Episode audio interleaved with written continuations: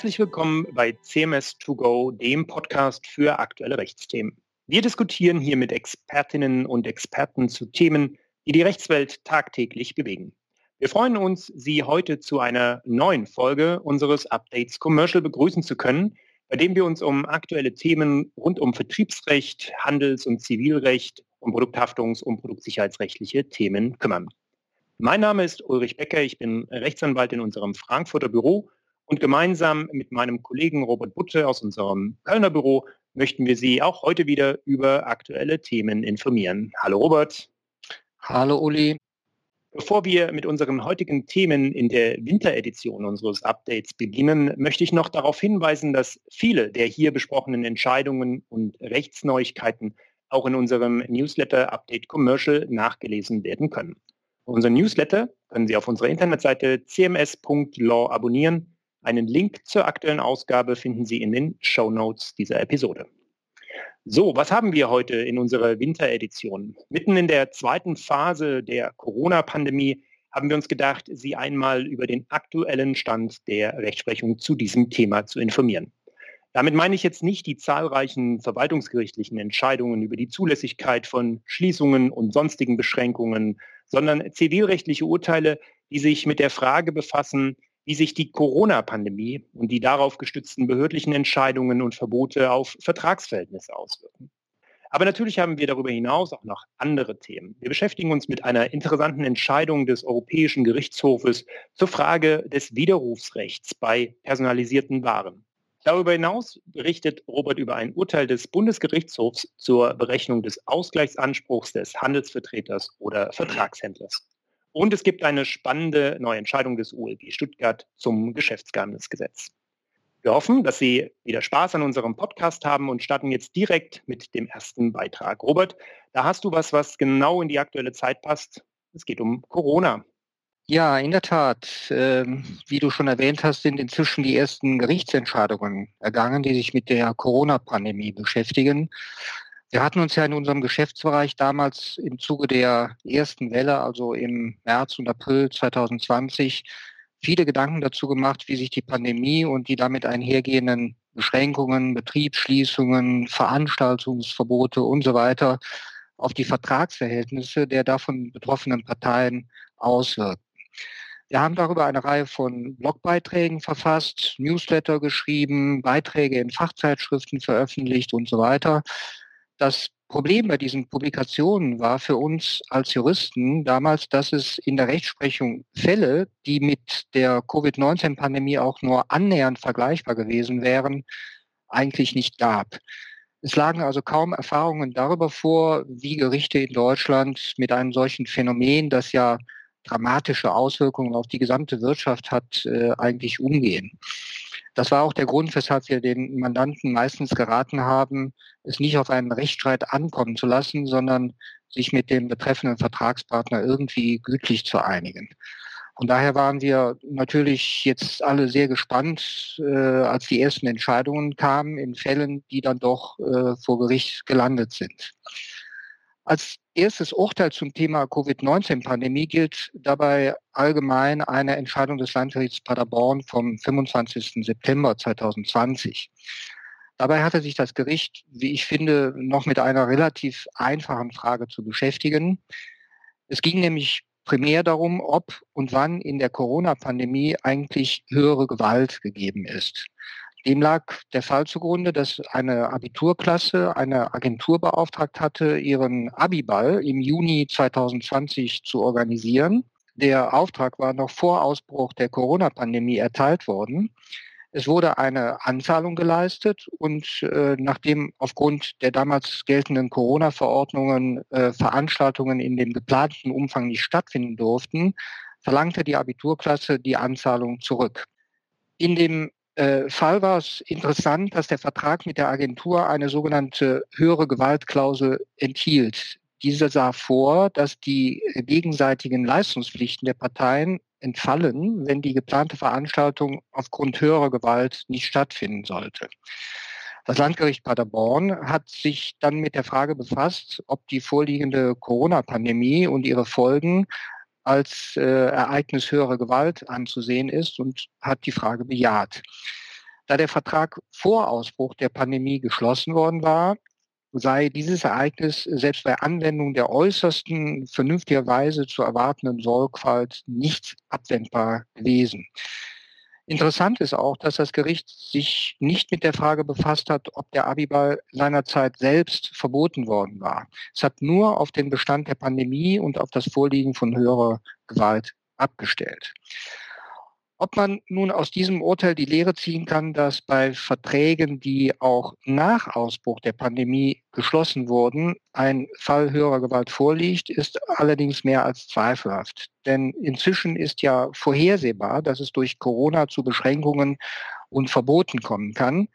Inzwischen ist noch ein weiteres Urteil zum Thema Covid-19-Pandemie veröffentlicht worden. Es handelt sich um äh, das Urteil des Landgerichts Köln vom 29. Oktober 2020.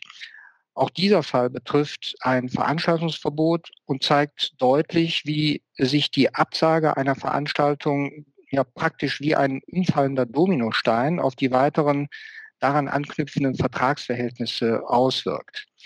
Es ging um eine Messe in Köln, die im April 2020 stattfinden sollte. Ein Unternehmen, das als Aussteller an der Messe teilnehmen sollte, buchte mit einem Vorlauf von rund einem Jahr bei einem Kölner Hotel 15 Doppelzimmer und eine Suite für die Mitarbeiter des Unternehmens, die an dem Messestand arbeiten sollten. Der Zimmerpreis wurde im Voraus geleistet und es wurden besondere Stornierungsbedingungen vereinbart. Bis zum 2. Januar hätten die Zimmer frei storniert werden können. Spätere Stornierungen äh, sollten eine Gebühr in Höhe von 90 Prozent des ursprünglichen Zimmerpreises auslösen. Ende Februar 2020 sagte dann die Messegesellschaft die betreffende Messe ab. Das Unternehmen stornierte daraufhin Anfang März die gebuchten Zimmer und mit Wirkung vom 19. März ähm, verbot die Stadt Köln für einen Monat den Betrieb von Hotels und sonstigen Beherbergungsstätten. Das Hotel erstattete dem Unternehmen nur 10 Prozent des Zimmerpreises. Das Unternehmen erhob daraufhin Klage auf Rückzahlung der übrigen 90 Prozent. Die Klage wurde aber vom Landgericht abgewiesen. Das Landgericht hat festgestellt zunächst, dass die Anfang März erfolgte Stornierung unabhängig von der erst später von der Stadt Köln angeordneten Betriebsuntersagung zu sehen sei. Als diese Mitte März in Kraft trat, hatte die Klägerin bereits storniert. Sie könne sich daher nicht auf eine spätere Unmöglichkeit der Leistung durch die Hotelbetreiberin berufen. Ferner hat das Landgericht festgestellt, dass die Leistung der Hotelbetreiberin auch nicht deshalb unmöglich geworden war, weil die Messe selbst abgesagt wurde. Denn die Durchführung der Messe gehörte natürlich nicht zu den Leistungspflichten des Hotels. Dass die Hotelbetreiberin aufgrund des E-Mail-Verkehrs wusste, dass die Zimmer für die Mitarbeiter gebucht wurden, weil diese die Messe besuchen wollten, war für das Landgericht nicht entscheidend. Die Tatsache allein, dass eine Partei weiß, zu welchem Verwendungszweck die andere Partei die Leistung einkauft, macht diesen Verwendungszweck noch nicht zum Vertragsinhalt. Zwar gab es möglicherweise eine gewisse Verknüpfung zwischen der Buchung der Hotelzimmer und der Messe. Das Landgericht hat den Messebesuch aber lediglich als äh, bloßes Motiv der Klägerin für die Reservierung angesehen und daher fiel die Absage der Messe in ihre eigene Risikosphäre. Damit hat das Landgericht, ohne es allerdings ausdrücklich zu sagen, zugleich das Thema Wegfall beziehungsweise Störung der Geschäftsgrundlage angesprochen, was wir ja bei ganz vielen Fällen mit Corona-Bezug quasi als Zauberformel für die Lösung aller juristischen Probleme herangezogen wurde. Die damit zusammenhängenden Fragen sind allerdings viel komplexer, als die sehr knappe Begründung des Landgerichts vermuten lässt. Grundsätzlich ist an dem Urteil natürlich richtig, dass das sogenannte Verwendungsrisiko beim Gläubiger einer Leistung liegt Kauft also jemand eine Ware oder bestellt er eine Dienstleistung, liegt das in seinem eigenen Risiko, wenn er diese dann nicht mehr gebrauchen kann, der Verwendungszweck also weggefallen ist. Dies gilt auch dann, wenn der Schuldner den Verwendungszweck kennt. Es gibt aber durchaus andere Fälle, in denen der Schuldner der betreffenden Leistung die Absichten des Vertragspartners, also den Verwendungszweck nicht nur kennt, sondern sich gewissermaßen auch selbst zu eigen macht. Irgendwann ist dann möglicherweise die Schwelle überschritten, ab der man sagen muss, dass dieser Verwendungszweck dann entweder Vertragsinhalt wird oder zumindest gemeinsame Geschäftsgrundlage. Wenn die dann wegfällt, wie hier zum Beispiel die Messeveranstaltung, kann man sich schon fragen, ob der Schuldner, der die Ware verkauft oder die Dienstleistung anbietet, also hier das Hotel, nicht zumindest einen Teil des Risikos mittragen muss. Es gibt sogar Autoren, die vertreten, dass die Auswirkungen des Coronavirus so weitreichend sind, dass das Grundvertrauen der Bürger in den Bestand wirtschaftlicher und sozialer Rahmenbedingungen erschüttert wird und man daher von einer Art großen Geschäftsgrundlage sprechen kann. Es gäbe eben Entwicklungen, die so vertragsfern und derart außergewöhnlich sind, dass keine der Parteien das entsprechende Risiko allein tragen solle. Diese weitreichenden Gedanken hat das Landgericht Köln jetzt zwar nicht gemacht, es ist aber durchaus denkbar, dass andere Gerichte diese Diskussion fortführen und zu anderen Ergebnissen gelangen. Ich denke, dass da noch viel interessanter Diskussionsstoff auf uns zukommt. So, weiter geht es jetzt mit Uli Becker und einem interessanten Urteil des EuGH, durch den eine sehr alte Rechtsprechung des BGH geändert wurde. Genau, Robert. Ähm, danke. Ja, im groben Kontext der nächsten Entscheidung habe ich auch eine persönliche Erfahrung kurz vor Weihnachten gemacht. Ich hatte mir vorgestellt, als Weihnachtsgeschenk einen Stuhl im Internet zu bestellen und den dann zu verschenken bei dem ich das Gestell, die Sitzfläche, die Farbe und die Gleiter für den Untergrund selbst auswählen konnte. Die Auswahl hatte ich schnell gemacht, das war ja nicht so schwer und den Stuhl bestellt. Und dann habe ich allerdings traurigerweise festgestellt, dass die Lieferzeit so lang war, dass ich das Geschenk äh, wahrscheinlich vor Weihnachten nicht mehr erhalten würde. Also sinnlos für ein Weihnachtsgeschenk. Also habe ich weitergeschaut und festgestellt, es gibt in der Tat noch einen anderen Online-Shop, wo ich den Stuhl exakt genauso konfigurieren konnte und die Lieferzeit war nur zwei bis vier Tage, hat also perfekt vor Weihnachten gepasst. Also habe ich gegenüber dem ersten Online-Shop meinen Kauf widerrufen, denn ich hatte ja ein E-Commerce-Geschäft abgeschlossen. Ja, nur der Online-Shop hat mir darauf geantwortet, dass ein Widerruf nicht möglich wäre, weil es sich, ähm, Zitat, um eine Ware handeln würde, die nicht vorgefertigt ist, sondern hier eine individuelle Auswahl und Bestimmung durch mich, also den Verbraucher, maßgeblich sei und dieser Stuhl daher eindeutig auf meine Bedürfnisse zugeschnitten wäre. Für mich war relativ schnell klar, dass das irgendwie so nicht sein kann, denn die Individualisierung bei diesem konkreten Stuhl ging ja dann doch nicht so weit, dass es ein Produkt am Ende gewesen wäre, das man sonst für niemanden irgendwie hätte verwenden können, sondern es gab halt eine Auswahl von verschiedenen Farben und Gestellen und wenn man die Rechtsauffassung des Online-Shops für richtig gehalten hätte, dann hieß das, dass zum Beispiel auch bei einem Smartphone, bei dem ich zum Beispiel Speicher und Farbe auswählen kann, ein Widerrufsrecht ausgeschlossen wäre. Ein Ergebnis, was ganz sicher nicht zutreffend sein konnte. Und in diesem Kontext kam dann das Urteil des Europäischen Gerichtshofs auf meinen Tisch und ich dachte mir, hey, das passt doch gut für unseren nächsten Podcast. Konkret ging es hier nämlich auch um eine Entscheidung um individualisierte Produkte. Es ging um eine Entscheidung des Europäischen Gerichtshofs, nachdem das Amtsgericht Potsdam ein Verfahren ausgesetzt und unter Berufung auf eine recht alte Rechtsprechung des Bundesgerichtshofs den EuGH angerufen hatte. Worum ging es bei der Rechtsprechung des Bundesgerichtshofs? Vielleicht kurz zur Einsortierung. Grundsätzlich steht einem Verbraucher bei außerhalb von Geschäften geschlossenen Verträgen, also die klassische Haustürsituation, und bei Fernabsatzverträgen, also E-Commerce-Verträgen, ein Widerrufsrecht zu. So steht das im Paragraph 312 G BGB und resultiert letztlich aus der Verbraucherrechte-Richtlinie der Europäischen Union. Das Widerrufsrecht besteht aber in bestimmten Situationen nicht. Also zum Beispiel, wenn es um Waren geht, die aus Gründen des Gesundheitsschutzes nicht rückgabegeeignet sind. Aktuell zum Beispiel FFP-Masken oder Hygieneartikel. Das Widerrufsrecht besteht auch dann nicht, wenn Waren zum Beispiel äh, verkauft werden sollen, die schnell verderben können und deren Verfallsdatum schnell überschritten ist. Es gibt noch viele weitere Ausnahmen, aber eine ganz wichtige in diesem Kontext ist eben auch die, wenn eine Ware nicht vorgefertigt ist und für deren Herstellung eine individuelle Auswahl oder Bestimmung durch den Verbraucher maßgeblich ist.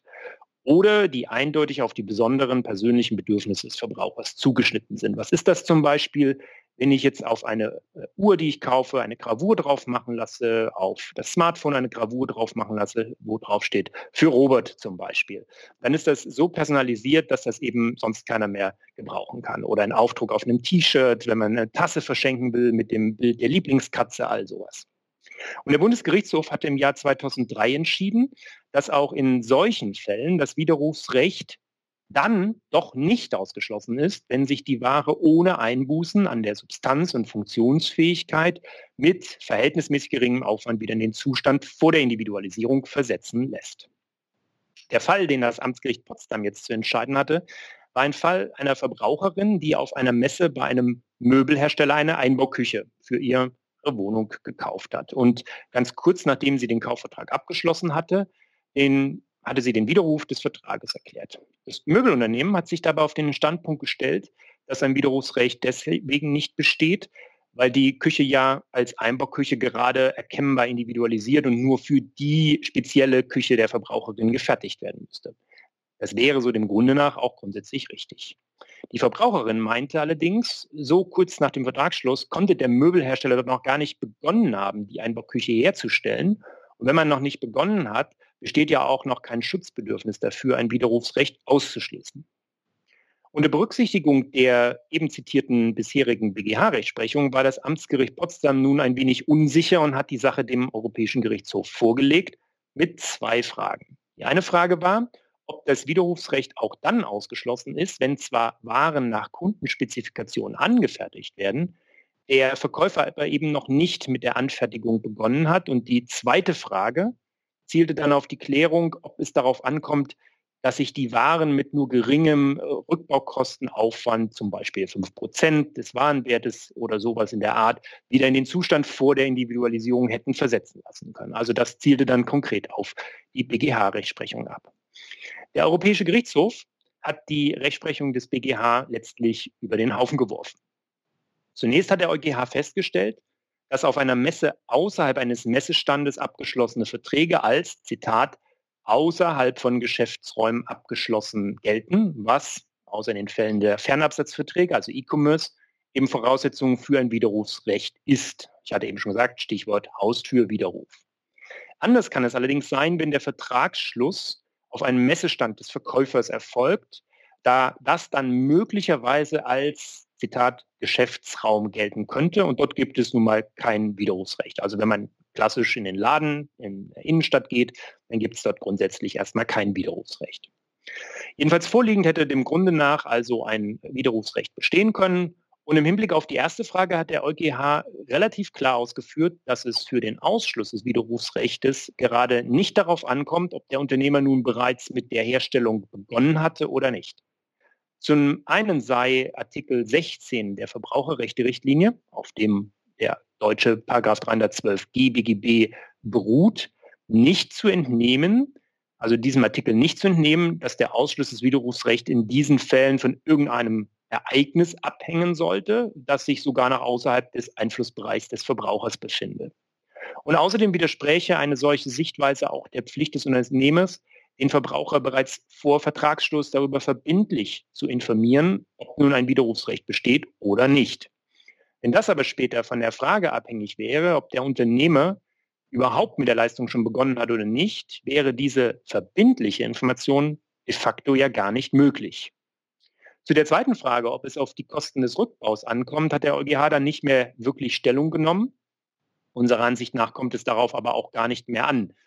Denn wenn das Widerrufsrecht schon dann ausgeschlossen ist, wenn der Unternehmer noch überhaupt gar nicht mit der Herstellung begonnen hat und somit ein Rückbauaufwand de facto gar nicht existiert, kann es auf die nachgelagerte Frage, wie hoch denn dieser Aufwand sein darf, gar nicht mehr ankommen.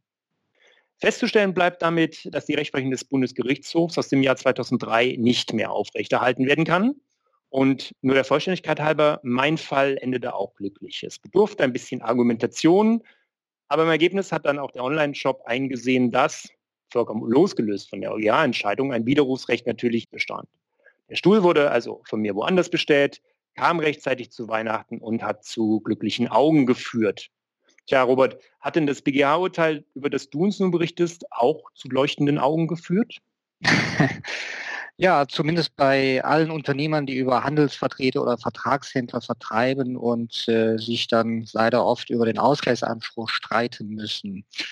Der BGH hat nämlich äh, in einem Urteil vom 24. September 2020 einen vorläufigen Schlussstrich unter einer seit äh, rund zehn Jahren geführten Diskussion über die Berechnung des Ausgleichsanspruchs des Handelsvertreters oder Vertragshändlers nach 89b HGB gezogen. Die Frage, wie dieser Ausgleich zu berechnen ist, gehört seit jeher zu den umstrittensten Themen im Bereich des Vertriebsrechts. Denn sowohl das HGB als auch die europäische Richtlinie sehen dafür nur eine Obergrenze in Form der durchschnittlichen Jahresprovision des Handelsvertreters vor. Ob diese Obergrenze aber überhaupt erreicht oder überschritten wird, hängt von der Berechnung des Ausgleichs ab. Und hierüber machen Gesetz und Richtlinie keine konkreten Angaben. Nach der alten Fassung des 89b HGB wurde der Ausgleich nur auf der Grundlage der sogenannten Provisionsverluste berechnet. Denn die Rechtsprechung hatte hierzu eine Faustformel entwickelt, wonach der Unternehmervorteil zumindest so hoch sei wie die Provisions- und Margenverluste des Handelsvertreters beziehungsweise Vertragshändlers. Diese Verluste sind praktisch die Provisionen oder Gewinnmargen, die dem Vertriebspartner durch die Beendigung des Vertrages äh, aus Geschäften, äh, die er mit von ihm akquirierten Kunden äh, ähm, beziehen würde, entgehen. Die Berechnung auf der Basis der Unternehmervorteile, die eigentlich nach dem Gesetzeswortlaut vorrangig war, überging man einfach. Äh, in der über 50-jährigen Rechtsprechung zur Berechnung des Ausgleichsanspruchs hatte sich diese Methode praktisch eingebürgert. Im Jahr 2009 wurde nun der Wortlaut des 89b HGB geändert, weil er nicht mehr richtlinienkonform war. Die Folge war nun, dass der Ausgleichsanspruch primär auf der Basis der äh, Unternehmervorteile berechnet werden musste und die Provisionsverluste nur noch im Rahmen der Billigkeit zu berücksichtigen waren. Hiermit begann in der deutschen Literatur und Rechtsprechung eine Diskussion darüber, wie der Unternehmervorteil eigentlich zu berechnen sei. Und vor allem, ob der Handelsvertreter gegenüber dem Unternehmer einen Anspruch auf Auskunft über die Berechnungsfaktoren haben sollte. Es hat dann noch einige Jahre gedauert, bis ein Vertriebspartner es dann mal hat darauf ankommen lassen und vor dem Landgericht Düsseldorf auf Auskunft über den vom Unternehmer erzielten sogenannten Deckungsbeitrag 1, also den Rohertrag, klagte und in erster Instanz auch Recht bekam. Der Unternehmer wurde also vom Landgericht Düsseldorf im Jahr 2015 verurteilt, darüber Auskunft zu erteilen, welchen Rohertrag er aus Geschäften mit den vom Vertriebspartner neu akquirierten Kunden erzielte.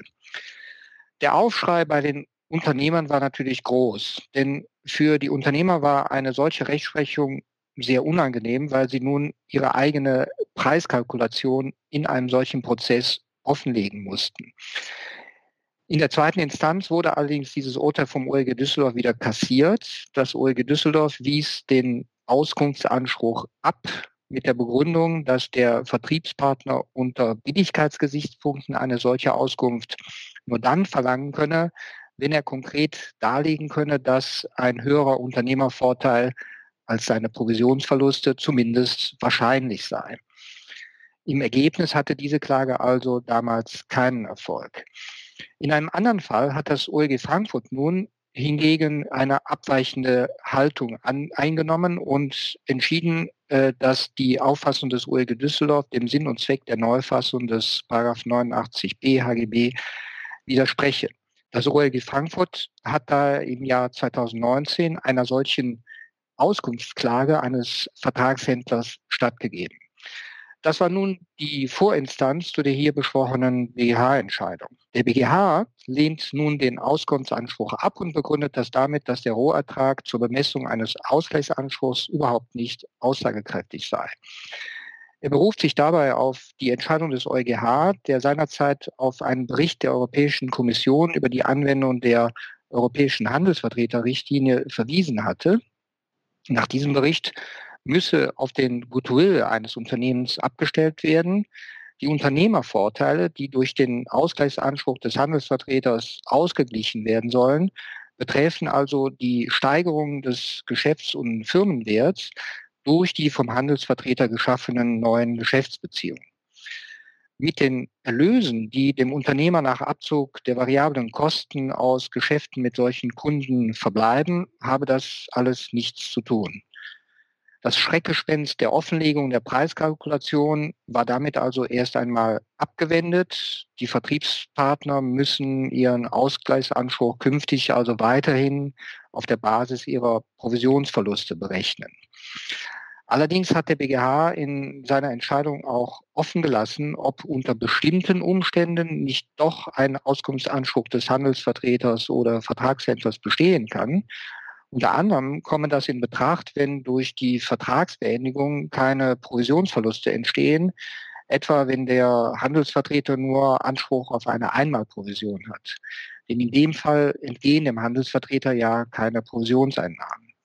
Nach dieser BGH-Entscheidung dürften viele Unternehmer, die über Vertriebspartner vertreiben und sich regelmäßig über deren Ausgleichsansprüche streiten, nun erstmal aufatmen, da sie nun nicht mehr befürchten müssen, über einen solchen Ausgleichsanspruch gezwungen zu werden, ihre Preiskalkulation offenzulegen.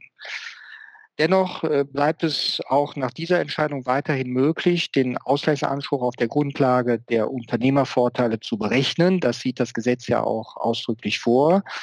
Äh, und äh, in diesem Zusammenhang ist natürlich auch ein Auskunftsanspruch des Handelsvertreters denkbar. Die Frage ist allerdings, auf was sich dieser Anspruch dann bezieht. Auf den Rohertrag jedenfalls nicht mehr. Vielmehr wird es dann auf die Berechnung des Goodwill ankommen, ob und welche betriebswirtschaftlichen Methoden zur Bewertung eines immateriellen Vermögenswertes wie des äh, Goodwill dann herangezogen werden, bleibt abzuwarten. Es ist gut denkbar, dass, wenn sich die Parteien vor Gericht über die Bewertung des Goodwill streiten, ein Sachverständigengutachten eingeholt werden muss, was die Prozesse dann wiederum langwieriger und teurer macht. Soweit zu dieser BGH-Entscheidung. Uli, was gibt es vom OLG Stuttgart zum Geschäftsgeheimnisgesetz zu berichten? Ja, danke, Robert. Ähm, ein wirklich spannendes Urteil kommt vom Oberlandesgericht Stuttgart zum Geschäftsgeheimnisgesetz, wie du schon sagst. Wir hatten ja schon in unserem letzten Podcast über die sogenannte Catch-all-Klausel und die entsprechende Entscheidung des LAG Düsseldorf berichtet. Ja, und so freuen wir uns halt diesmal, dass wir eine weitere Konkretisierung zum Geschäftsgeheimnisgesetz erhalten haben. Vielleicht kurz nochmal zum Hintergrund. Vor fast genau zwei Jahren trat das neue Gesetz zum Schutz von Geschäftsgeheimnissen in Kraft und dieses Gesetz erhöht nicht nur das Schutzniveau, sondern verschärft auch die Schutzvoraussetzungen. So ist es unter anderem notwendig, um Schutz nach dem Geschäftsgeheimnisgesetz zu erlangen, dass im Hinblick auf die entsprechenden Informationen sogenannte angemessene Geheimhaltungsmaßnahmen ergriffen werden. Was darunter zu verstehen ist, natürlich immer schwierig zu sagen, denn als unbestimmter Rechtsbegriff ist die Konkretisierung der Rechtsprechung überlassen und das ist natürlich nach zwei Jahren immer noch voll im Gange. Wie aber das jetzige aktuelle Urteil des Oberlandesgerichts Stuttgart zeigt, gibt es keine wirkliche Blaupause, sondern es wird wahrscheinlich durch eine Vielzahl von Einzelentscheidungen vielleicht irgendwann mal ein etwas besserer Überblick existieren. Eine ganz entscheidende Anforderung an den Schutz von vertraulichen Informationen kann man der Entscheidung des Oberlandesgerichts Stuttgart aber entnehmen, nämlich das sogenannte Need-to-Know-Prinzip. Das heißt, dass grundsätzlich nur die Personen in Kontakt mit den Informationen kommen dürfen, die auch wirklich die Informationen benötigen. Es ist also nicht zulässig bzw. schädlich für die Frage, ob man angemessene Maßnahmen ergriffen hat, wenn man Informationen breitstreut, sie jedem Unternehmen zugänglich macht und so sollte man insbesondere auch dann an diesen Grundsatz denken, wenn man äh, den Verteiler einer E-Mail wählt. Es gibt immer wieder Situationen, wo im CC plötzlich eine Vielzahl von Personen aufgenommen werden und die Frage gar nicht wirklich gestellt wird, ob diese Personen die Information auch wirklich brauchen. Denn ganz oft ist es wirklich nicht notwendig und dementsprechend wäre die Zugänglichmachung von Informationen an eben diese Person ein Verstoß gegen das Need-to-Know-Prinzip. Welche wichtigen Anhaltspunkte hat das Oberlandesgericht Stuttgart nun noch darüber hinaus gegeben? Zunächst einmal führen die Stuttgarter Richter in Bezug auf Geheimnisse in Papierform, also zum Beispiel ausgedruckte Dokumente oder Akten, aus, dass sichergestellt sein muss, dass ein tatsächlicher Zugriff auf diese Dokumente nicht ohne weiteres möglich ist. Zum Beispiel müssen Orte in Unternehmen, wo die Dokumente verwahrt werden, hinreichend gegen den Zugriff unbefugter Personen gesichert werden. Bei besonders sensiblen Informationen müssen die Informationen vielleicht sogar weggeschlossen und die betroffenen Räume zusätzlich abgeschlossen werden.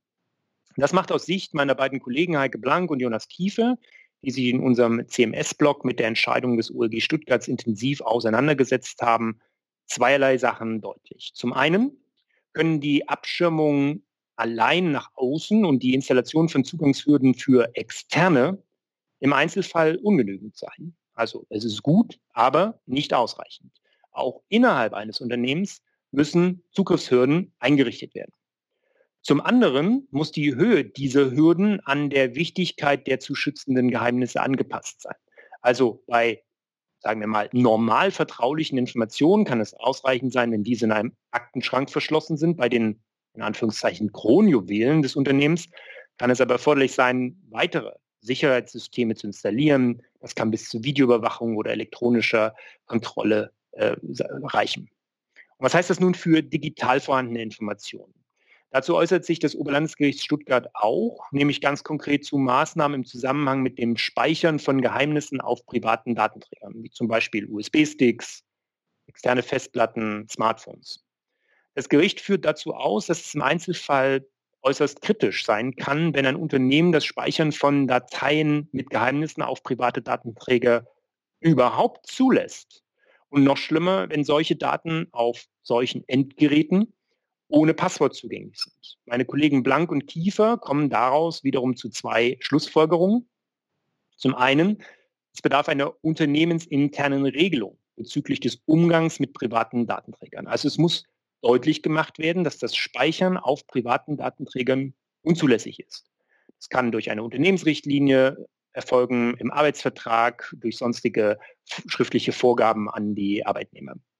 Zum anderen muss aber sichergestellt sein, dass sensible Daten nicht ohne Passwortschutz auf externe Datenträger gelangen. Das wäre zum Beispiel durch eine Passwortsicherung möglich oder man könnte auch eine softwareseitige Lösung denken, die eben beim Übertragen von Daten die äh, Einbindung eines Passwortschutzes erfordern.